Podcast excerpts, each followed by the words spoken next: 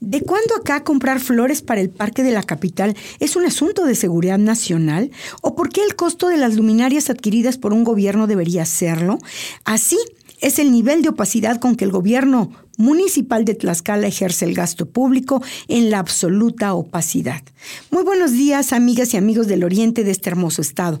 Les saluda como cada martes su amiga Minerva Hernández, senadora por Tlaxcala. Resulta por demás insultante a la inteligencia de los capitalinos que el gobierno del municipio de Tlaxcala haya reservado información pública de cuatro compras que se antojan millonarias, ejecutadas por el gobierno municipal.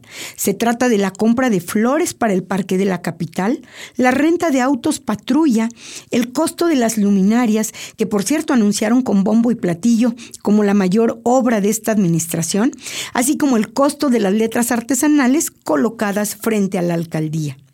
La Ley de Transparencia para el Estado de Tlaxcala establece que la información que podrá ser reservada por asuntos de seguridad nacional es toda aquella que pone en peligro la vida, eh, la salud o la seguridad de quienes están involucrados en alguna adquisición.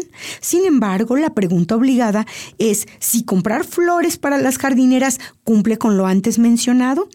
El nivel de opacidad que alcanzan los gobiernos de Morena son alarmantes y ni Tlaxcala ni México merecen repetir una historia que a todas luces es un fracaso, porque ni en seguridad, ni en servicios, ni en educación, ni en economía, ni en prácticamente ningún rubro estamos mejor como ellos lo prometieron.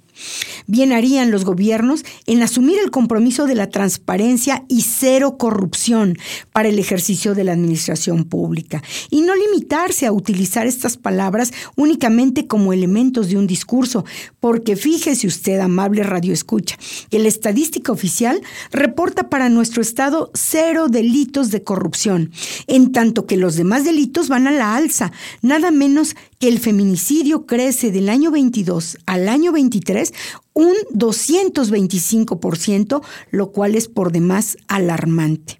Para el caso de la opacidad que caracteriza a la 4T, la reserva de información por cinco años que les comento atenta flagrantemente contra nuestro derecho constitucional a estar informados.